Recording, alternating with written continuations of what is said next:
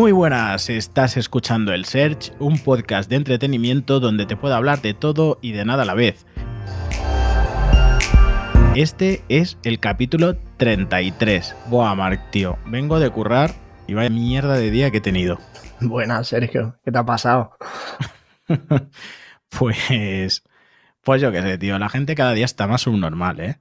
Con todo, bueno, ni, ni con- iba a decir con todo el respeto del mundo, pero es que ni con todo el respeto del mundo. La gente está agilipollada, como dicen. Está- Estamos apoyardados, ¿no? Mucho, mucho. O sea, te puedes creer, para quien no lo sepa, que no lo haya dicho antes, a los que nos escuchan, yo trabajo de asistencia en carretera, pero es- estoy en la centralita, estoy en- gestionando la flota y demás y recibo pues llamadas, casos, incidencias y demás que yo voy atendiendo.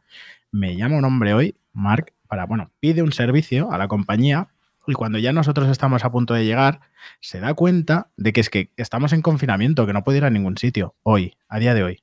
Ha tenido un momento de lucidez, ¿no? Ha tenido un momento de lucidez. Bueno, el momento de lucidez le dio, yo creo, cuando dijo, voy a coger el coche para ir a no sé dónde. Luego se dio cuenta de que no, no podía. Hostia, que estoy en medio de una, pa- una pandemia mundial. Pero es increíble, ¿eh? De- Desde luego, mira, la, la gran mayoría de, de los servicios que nos han entrado hoy, todos son caos, gente que luego no te contesta el teléfono, gente que desaparece, gente que te dice que te está viendo y es mentira. Unas cosas, unas cosas. ¿Dónde, dónde vamos a ir a parar con la humanidad, eh? Aquí en Barcelona seguimos en la fase cero, en, creo, en Madrid también, ¿no? Sí, en Madrid seguimos la fase cero, pero da igual, no, es mentira todo. O sea, administrativamente estamos en fase cero, pero tú sales a la calle. A No, cualquier sí, hora. ¿eh? Sí, por eso digo que no lo sé, porque No. No, aquí la gente, hoy he leído una noticia, aquí la gente se la ha tomado por su propio, la ley se la toma a su propio criterio, porque tú sales a la calle y hay un- esta semana, yo que, que tengo noción del tráfico de todos los días, porque nada más dejé de trabajar dos semanas al principio de la cuarentena, y el tráfico estaba súper petado esta semana, ¿eh? o sea, inusualmente. No es a los límites de siempre, pero dices, tío, esta semana como si hubiéramos entrado en fase 1, ¿eh? Ya da igual lo que diga el gobierno. Con estos temas. ¿A tope de qué? Porque este, cuidado, ¿eh? Cuidado con A tope, pues, a tope con lo suyo. Con lo su- suyo, ¿no? Con el show este patético que tiene encima, ¿no? Su show mediático, sí, sí. Sí, Tú lo dices finamente. Pues he leído hoy una noticia, tío, que decía que, que la Guardia Civil prevé, está preveyendo que van a haber altercados civiles por culpa de la crisis que está provocando esta pandemia, de, de- de que esto siga a largo, de que esto vaya más. Disturbios y tal. Disturbios, sí, exacto. Disturbios, eh, revueltas, gente liando la parda y no me extrañaría nada. Hombre, pues como no descongestionemos un poco la situación, pues quizás se vaya a eso. Esperemos que no, ¿eh? la verdad. Yo no tengo tanta fe, tío, porque mm, la gente empieza a estar cansada y, y yo creo que por más que la humanidad sea imbécil y estúpida, como yo pienso y creo, la gente en el fondo empieza a tener claro de que nos están engañando, con lo que sea, con lo que sea, con cualquier motivo, ¿eh? No hace falta que hablemos de conspiraciones ni mierdas, pero la gente sale a la calle y todo, y la gente se junta, aquí te asomas al balcón y es muy triste porque ves grupitos de gente paseando. Luego, por ejemplo, en Instagram estamos hartos, y, y esto va por todos los amigos que tenemos en común tú y yo, que lo hemos visto en sus stories, que se van a juntar todos al campo. Sí, y sí. cuelgan sus stories y, jaja, mira quién me he encontrado. Me he encontrado los cojones, estabais haciendo un botellón ahí. No sé, es que es un poco delicado el tema, pero yo, yo creo que habría que ser un poco cautos. Quizá tener un poquito de paciencia ahora.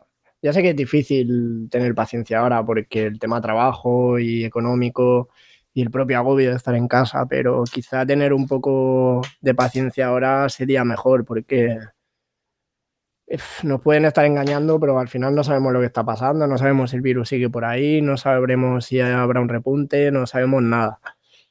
Y hay que ir Tal un poquito con cuidado, eso seguro. Sí, sí, sí, sí, tal cual. Yo, yo pienso eso, porque es que, a ver, vale, la gente está cansada. Yo, ojo, que yo no estoy en contra de que la gente salga y se junte, ¿eh? porque, bueno, cada uno que haga lo que quiera. Y es, pero es cierto, tío, la gente se da cuenta a lo mejor de, oye, mira, mm, yo me estoy juntando aquí con todo el mundo y no me está pasando nada. No, luego ya veremos, es lo que tú déjate. dices, luego ya veremos. Yo ayer hice una encuesta en mi Instagram y, hizo una pregunta que era si, si os estáis acostumbrando al distanciamiento social. Y me sorprendió la, el resultado porque el 46% de la gente eh, respondió que sí.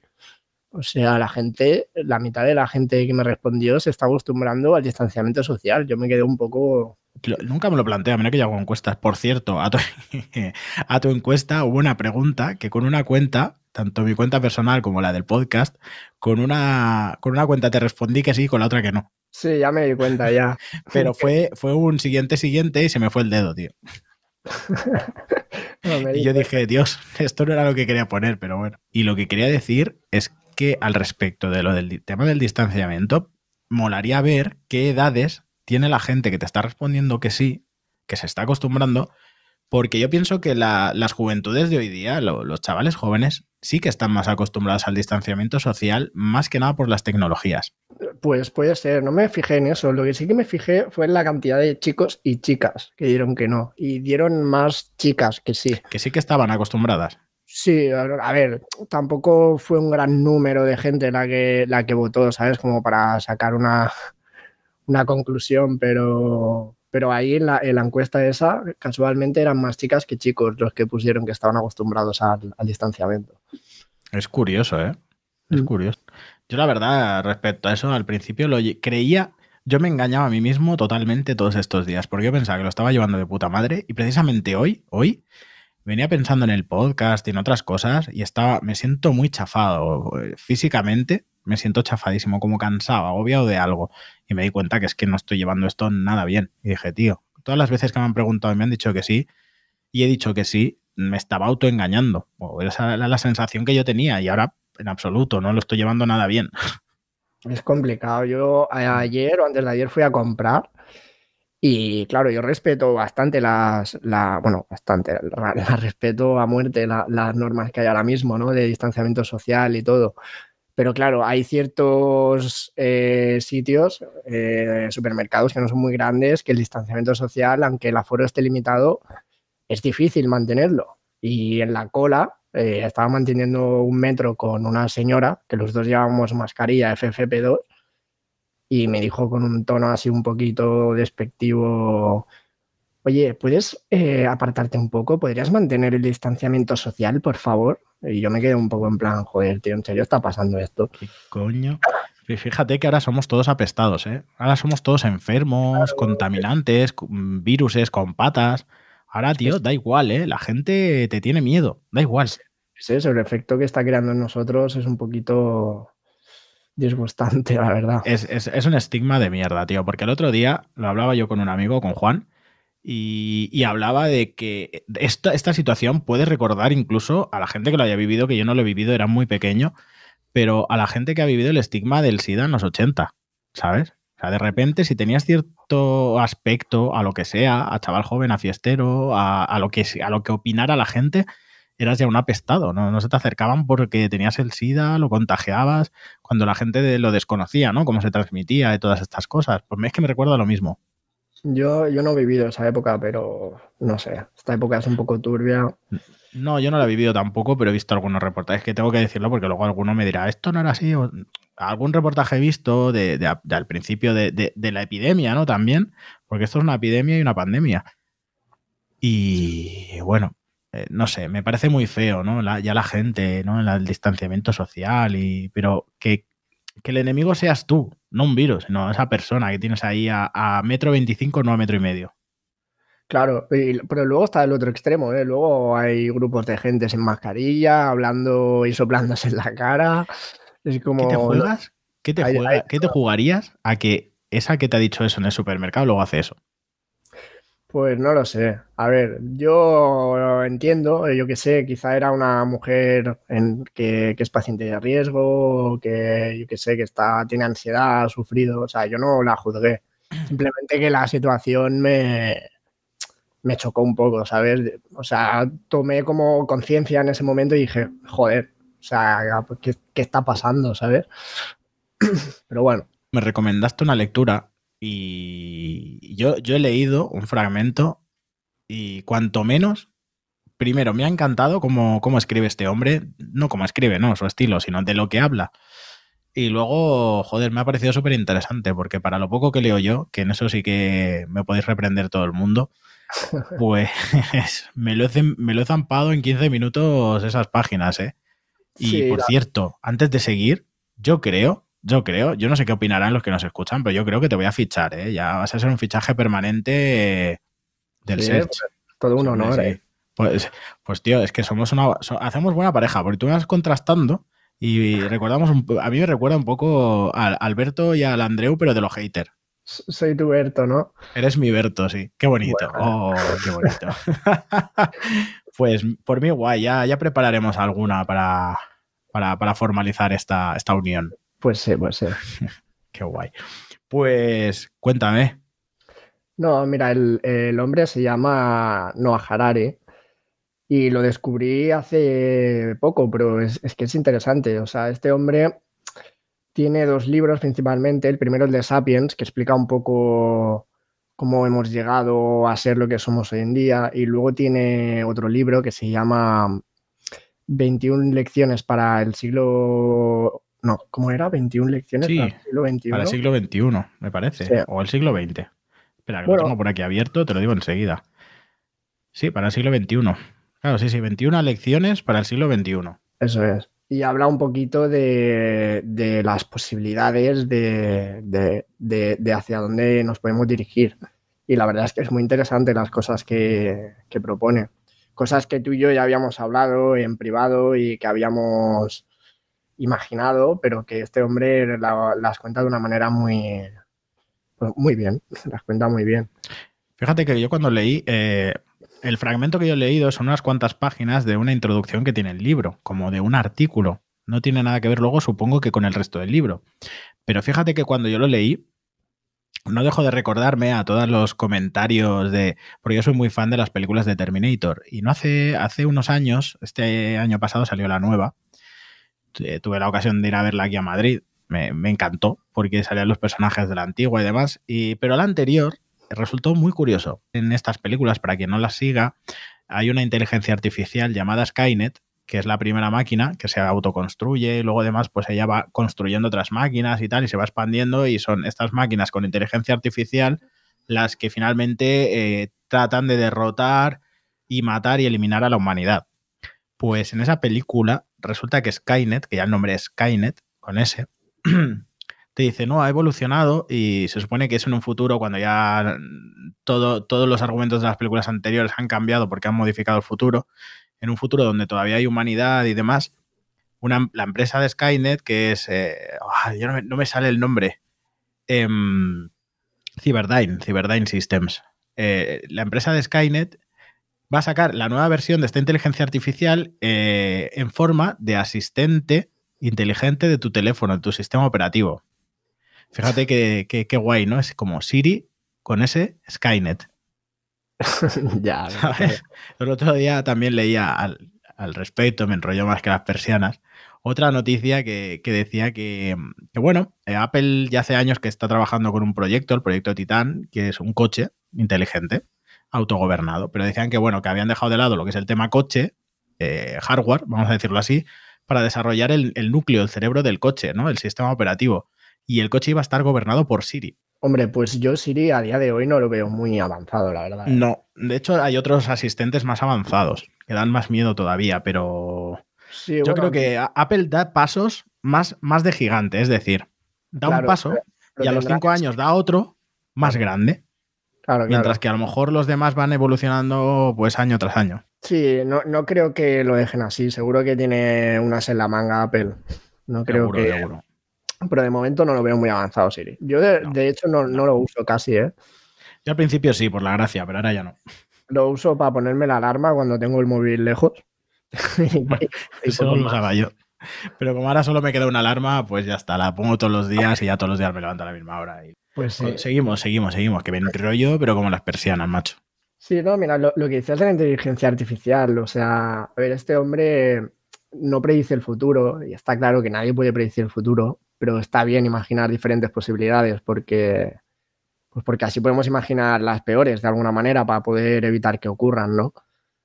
Y el tema de la, inteligencia artificial, pues es bastante interesante. Y hay muchos temas éticos que deberíamos pues, plantearnos, ¿no? En plan de hacia dónde va a ir esto de la inteligencia artificial y qué puede pasar y todo. Este hombre dice que, que este siglo va a ser el fin de la evolución biológica como la conocemos. O sea, el, eh, la selección natural la vamos a acelerar, ¿sabes? Vamos a hacer cyborgs. Eh, es que parece muy ciencia ficción, pero es que este hombre lo cuenta muy bien y... Ya te digo yo que yo creo que no es tan ciencia ficción, porque nosotros al imaginarnos un cyborg precisamente igual nos imaginamos a Terminator, pero hay gente que tiene prótesis, tiene órganos, incluso internos, ¿sabes? Que son ya, ya son mecánicos, no son humanos. Sí, sí, no, y esto cada vez va a ir a más, eso está claro. Y dentro de 100 años, pues es lo que dice este hombre, eh, haremos una selección eh, natural eh, avanzada, o sea, acondicionada por nosotros, y, casi seguro que habrán humanos cyborgs, que, que, nos podremos tener extremidades mejores, nos podremos modificar el ADN, podremos mejorarnos cognitivamente una infinidad de, locuras que, al final, pues eso, nos harán ser otra especie. Y también plantea si, al principio, esto lo hablaba con un amigo el otro día, que al principio quizá esto solo será para una cierta casta, ¿sabes? O sea, solo será para la gente económicamente, o sea, que tiene mucha economía. La gente pudiente.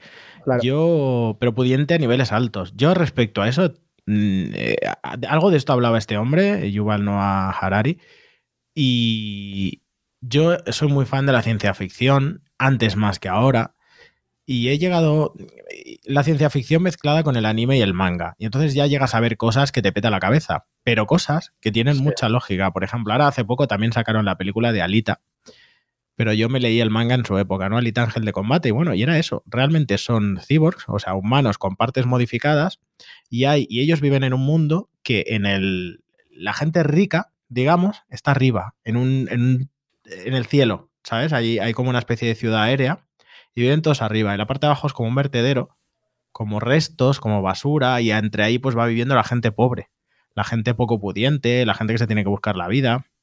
Y eso, es lo que más me preocupa de lo que he leído. Más que el tema de los cyborg, que también, el tema de la desigualdad social.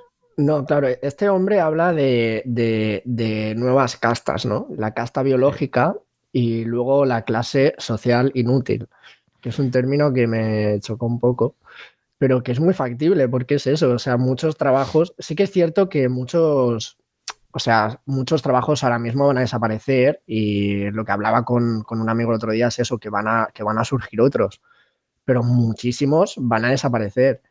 Y lo de la casta social inútil, o sea, una casta social, em, como he dicho, una casta eh, orgánica, no, una casta orgánica, ¿no? Ya he dicho. Biológica, ¿no? eso, perdón, una casta biológica y una, y una clase social inútil. O sea, gente con dinero que, que podrá modificarse el ADN, que, podrán ser más inteligentes, que podrán tener extremidades mejores. y, bueno, incluso y prolongar la vida. Y eso hablamos de nivel social, ¿eh? el ejército ya, ya, ni ya ni lo planteo. Pues es que el ejército ya, yo creo que pasa, eso pasaría gran parte del ejército a ser parte de la gente inútil. Porque hoy en día está claro que, mira, hoy en día se está librando ya una guerra desde hace años, una guerra fría y no hay ejército de por medio. El ejército está para pintar eh, para mediar en, conflictos, ¿no? Para decir, mira, mira, hay un ejército que está luchando en Afganistán, pero bueno, es un conflicto que, está buscado porque ellos quieren, no porque... No, sí, de, hecho cada vez hay más empresas privadas con ex soldados y cada vez hay menos soldados en, el ejército, digamos, de los estados. Hmm. Lo que sugiere este hombre en cuanto al ejército es que seguramente en el futuro, estamos hablando no mañana, ¿eh? en el futuro, eh, esto, haya, mm, si hay 100.000 soldados, igual, en lugar de un país tener 100.000 soldados, van a tener 1.000 modificados genéticamente y van a ser super soldados, super hombres. Sí, o directamente eh, robots eh, controlados desde, desde una base o cosas así. Que eso yo creo que ya existe. Bueno, es que seguro ya existe, los drones y eso ya están, pero claro, evidentemente mucho más avanzado. Los drones vienen de ahí. Y quién sabe si esos drones, esas pruebas con drones, era lo que la gente veía que eran ovnis.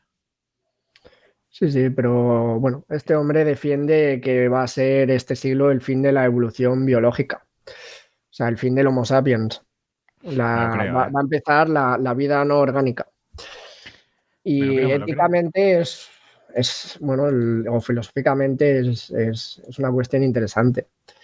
Puede dar miedo la inteligencia artificial, pero bueno, eh, es que no podemos impedirlo. Lo, lo, repito, lo que podemos hacer es intentar imaginar diferentes posibilidades eh, e imaginar las, las, peores para que no ocurran. De todas formas, yo en eso vale. soy un poco egoísta, Mark. Yo te contesté en las dos encuestas que no tenía miedo al futuro. Y era porque soy un poco egoísta. Yo pienso en mí, no sé si llegaré a tener descendencia o no, en forma de hijo o de lo que sea, pero yo pienso en mí, digo, tío, pero es que no voy a vivir tanto. Yo al 2100 no tengo pensado en mis esquemas llegar. Ya, pero es que yo eh, siempre he pensado lo mismo, pero es que no sé por qué. Supongo que efecto de, del confinamiento y de la pandemia que estamos viviendo también, que me habrá chocado un poco, eh, es como que se me ha avanzado todo mucho, ¿sabes? Yo pensaba que son cosas que, que no llegaría a vivir, pero cada día pienso más que están mucho más cerca de lo que pensaba, ¿sabes? Y, sí. y, por eso me las empiezo a plantear un poquito más, ¿sabes? Porque, no sé, pues mira, me sale. Eso, mira, fíjate, es, es, tan tonto y seguro que mucha gente esto ya se la plantea en su día, ya lo, seguro que me, ya lo han hablado, pero es tan tonto como decirle a tu padre, oye papá, ¿tú te imaginabas cuando tenías 20 años que ibas a tener un teléfono, un teléfono así de chiquitito como tu mano, que te hace unas fotos espectaculares? Que, que, puedes ver en vídeo a otra persona eh, y hablar al, al momento en, en, Estados Unidos mientras tú estás aquí. Ellos ni se lo imaginaban. Te digo que en sus planes de ciencia ficción del futuro esto no entraba. Sí, claro, pero en el 1900 tampoco se imaginaban que a final de siglo todo el mundo estaría viendo la tele o escuchando la radio. También, exacto. Eso era de unos privilegiados, de la casta privilegiada, tener un televisor. Claro, es que. O, o la, bueno, es que son. Sí, sí. Es que no, sí, no, es, día, no podemos, día, no podemos predecir el futuro, pero podemos imaginar diferentes posibilidades. Reitero en eso. Yo, yo, iba a hacer una sátira un poco, que si tú miras muchos documentales de estos de equipo de investigación y mierdas por el estilo, que soy súper fan y me encantan, siempre que tocan el tema de chabolas, poblados y demás, es, es, muy satírico, muy irónico, que se metan en una chabola que los pobres no tienen ni agua ni nada, pero tienen una tele, tío. Todos tienen televisor. Claro, y, y móvil y móvil, pero televisor, que es, es, algo que me llama la atención, ¿no? Y no cualquiera, ¿eh? No cualquiera. Y yo te digo que sé de buena tinta de gente que, bueno, que tiene menos posibilidades sociales o aparentan menos menos estatus social, vamos a decirlo así, ¿no? Que no tengan trabajo, lo que sea, que tú lo sabes. Y, y en mi barrio donde vivía antes, tú pasabas por ahí de paseo y veías, tenían todo abierto, la casa, lo tal, y veías igual el comedor vacío, pero la tele tan grande como la pared del comedor, tío. No, sí, sí. Pero la desigualdad, esa es otra pregunta que hice en la encuesta de ayer en el Insta.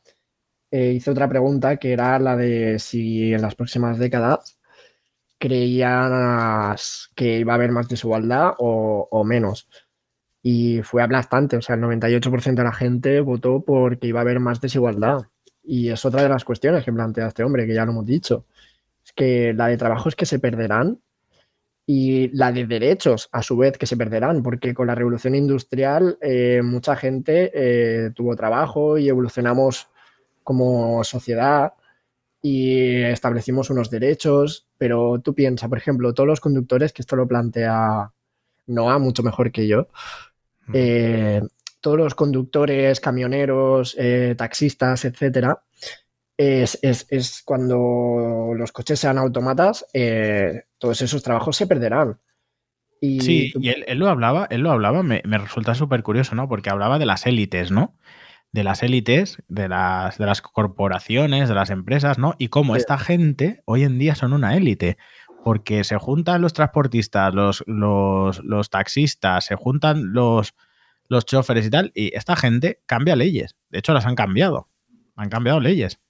Claro. Y, y ahora lo que tú decías. Todo tú eso decías, se perderá, se perderá. O sea, el día de mañana saldrán coches autónomos y esa gente no tendrá ningún valor en la sociedad. No van a cambiar nada.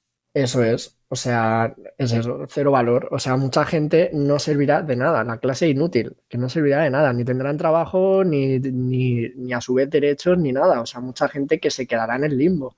Porque está claro que la globalización es un avance, pero a su vez tiene muchos factores peligrosos. Uno, uno sería este de una manera muy resumida, pero es que son cosas realmente planteables, que al fin y al cabo no están en nuestras manos, pero quizás si, si nos lo planteásemos todos, pues sí que estaría en la mano de más gente. Porque es lo que dice este hombre, la globalización es un avance, pero si está en manos de, de una pequeña élite, mmm, dependemos totalmente de ellos. ¿Y hasta qué punto les importamos? O o nos necesitan, ¿sabes? Porque hasta ahora en el capitalismo se necesitaba una rueda de trabajadores y todos teníamos nuestra función y todo, pero ¿y si el capitalismo deja de existir? Cosa que hasta ahora yo nunca me había planteado, pero que ahora me empiezo a plantear. Porque el capitalismo en sí mmm, es otra cuestión interesante. Pero muy extensa. ahí? ¿Te has pegado una hostia o qué? No, el micro se habrá movido un poquito a lo mejor. El capitalismo. Eso ha sido, cuando he mencionado el capitalismo, ha habido un, hay un golpe, Anunnaki, mano negra, chungo, ¿eh? es una prueba de que nos están escuchando, ¿eh? Como el vídeo de Maldonado. Ese, mira, mira yo, a mí me gustan, me gustan, lo sabéis, me gustan las conspiraciones. Pero estaba viendo ese vídeo y me estaba descojonando vivo, tío. Es como reírte de ti mismo. Sí, yo igual. A ver, es que es lo que digo, las conspiraciones hay que cogerlas con pinzas y hay que planteárselas, pero ese vídeo hace mucha gracia. El 5G. Siempre. No, ese no lo he visto. Yo, ah, ese es el primero que, que, que, me enseñaste. Que mandaste dos. El segundo ya no llegué a verlo. Estaba en el trabajo y ya no llegué a verlo. Sí, Facu Díaz, que dice que es un, un largo periodo de, de, tiempo sin follar en Argentina. El, el, el 5G. 5G. Muy grande eso, tío. Hostias, pues. Pero sí, eh, volviendo al tema, a mí me da mucho miedo, fíjate, el término gente inútil. Porque, o casta inútil, porque al final se ve reflejado todo lo que yo siempre he visto en estas series, estos animes, estos mangas de ciencia ficción. Siempre hay esa gran división, ¿no? Los de arriba, los de abajo. Y la gente inútil, cuidado, porque nosotros siempre nos lo imaginamos como los pobres de los cartones, y al final seremos todos nosotros, todos los que no tengamos un título nobiliario. Claro, pero es que habrá que ver cómo evoluciona, porque quizás sí que surgen nuevos trabajos y o la gente se une o imaginamos eh, barra creamos mejor el futuro. Habrá que verlo, pero es que aquí también entramos en, en el maltusianismo, ¿sabes? La teoría de, de, de maltusiana. Que es la... Explícanosla. Bueno, así muy resumidamente es la de que, y de manera basta, que, que sobrará gente. Sobrará no gente creo. por falta de recursos o por lo que estábamos hablando, sobrará gente. Pero yo y lo creo, yo lo creo. Sí, este sí, sí. hombre, el de la teoría malthusiana, pues que es, es, de hace un siglo y pico, ¿eh? este hombre, ¿eh? y ya lo, pre, ya lo predijo, por decirlo de alguna manera, porque no sabemos si, si es verdad o no pero ya hablaba de esto, de este hombre, y, y, él decía que iba a sobrar gente por falta de recursos, que la población mundial está creciendo demasiado rápido, que en el último siglo creo que se ha duplicado. O sea, en un siglo se ha duplicado y si seguimos a este ritmo, pues quizás seamos demasiada gente. Yo creo que eso va a empezar a cambiar, esa curva. Por, y, y en parte el toque mm, ha sido lo que está pasando ahora. El toque ha sido lo que está pasando ahora yo eso ya no me atrevo, o sea, me lo he planteado, pero no me atrevo a, da, a, a, tener una opinión sobre si lo que está pasando es por sobrepoblación. Es que no, ahora... No, no, no, no me refería a eso, no me refería a eso. No me refería a que lo que esté pasando sea por superpoblación, sino que realmente ahora nos hemos ido a la mierda muchísima gente, muchísimos puestos de trabajo, hay mucha gente que sobra. Tú, tú te sales, hoy eh, llegaba yo de, trabajar, estaba aparcando el coche y el chico del taller estaba hablando con otro, que somos aquí conocidos del barrio, y, era como, ¿qué hacemos ahora, tío? ¿Y ahora qué hacemos? El taller que apenas tiene faena, obviamente. El otro, que bueno, estaba en un ERTE, pero no sabía si iba a empezar a trabajar o no, no sé qué. Y era como, tú, tú imagínate tres en un barrio, imagínate en el país entero. habrá tanta gente que ahora mismo sienta, ya sea por ansiedad, por estrés o por lo que sea, sienta que sobra, que Sí. no sabemos qué va a pasar. No, no lo sabemos. Como todo esto no vuelva a la normalidad, que, que por parte de una normalidad económica, de vamos a abrir los bares, vamos a abrir los conciertos, todo, que nos juntemos todos, que no pase nada, yo creo que lo vamos a pasar mal, ¿eh? Y ese va a ser el punto de inflexión a lo que decíamos de la superpoblación, que no la hay, ¿eh? Yo pienso que no la hay, por más que Claro, diga. pero, pero por eso decía de tener un poquito de paz, de paciencia ahora mismo, porque si no tenemos paciencia, los factores de riesgo de que esto se alargue suben. Y si esto se alarga, económicamente nos vamos a ir aún más en la mierda. Y solo con dos meses ya estamos muy en la mierda. Sí. Yo, O sea, con respecto a, a lo de los nuevos trabajos y tal, yo lo veo.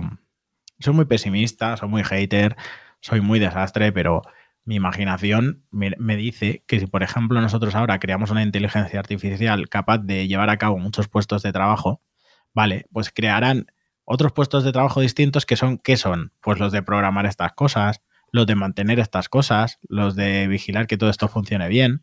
Sí, hasta, Ya. que, la- hasta que la inteligencia artificial eh, tenga Sepa la inteligencia hacerlo. suficiente para programarse a sí misma. Eso, eso es, tal cual. Entonces ahí ya será el punto crítico en el que ya ni esa gente tiene su cabida. Porque es que, es que al final, al final volvemos al argumento de Terminator. O sea, si es que la, Skynet empezó a desarrollarse en el momento en que ella sola podía automantenerse y hacerse su mantenimiento. O, o otro argumento, Matrix. Sí, Matrix ya es un poco más rebuscado, ¿no?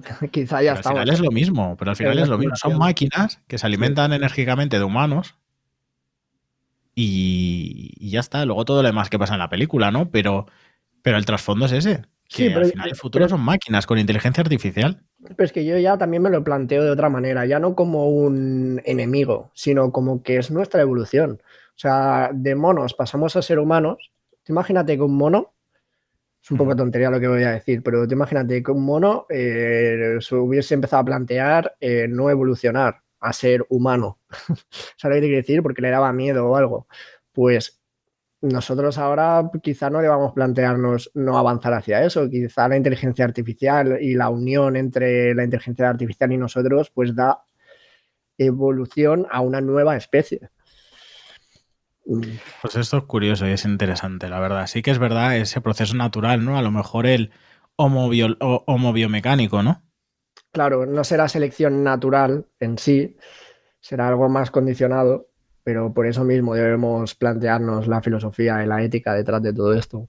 Eso ya está un poquito ahí, ahí, con lo del tema de las inseminaciones y todo eso, ¿no? En el momento en que tú eliges determinadas características para tu hijo, la gente Sí, que hace es que esto. la, la ingeniería genética ya existe. El problema es que no se hace Claro. por eso, por, por ética. Por ética no se hace, pero existe. Eso ya existe, esa tecnología. Y si existe ahora, pues mm, habrá que ver luego, ¿sabes? Nos acabaremos acostumbrando, supongo. Eso acabará evolucionando, eso. Eso seguro. No sabemos cómo, pero que acabará evolucionando, eso segurísimo. ¿Y qué? ¿Nos queda algo por comentar? Mm, Bueno, no, mira, simplemente eh, recomiendo los, eh, estos dos libros de este hombre, el de Sapiens y el de y el de 21 normas, que no me acuerdo el nombre nunca, de 21 normas. 21 para- lecciones para el siglo XXI.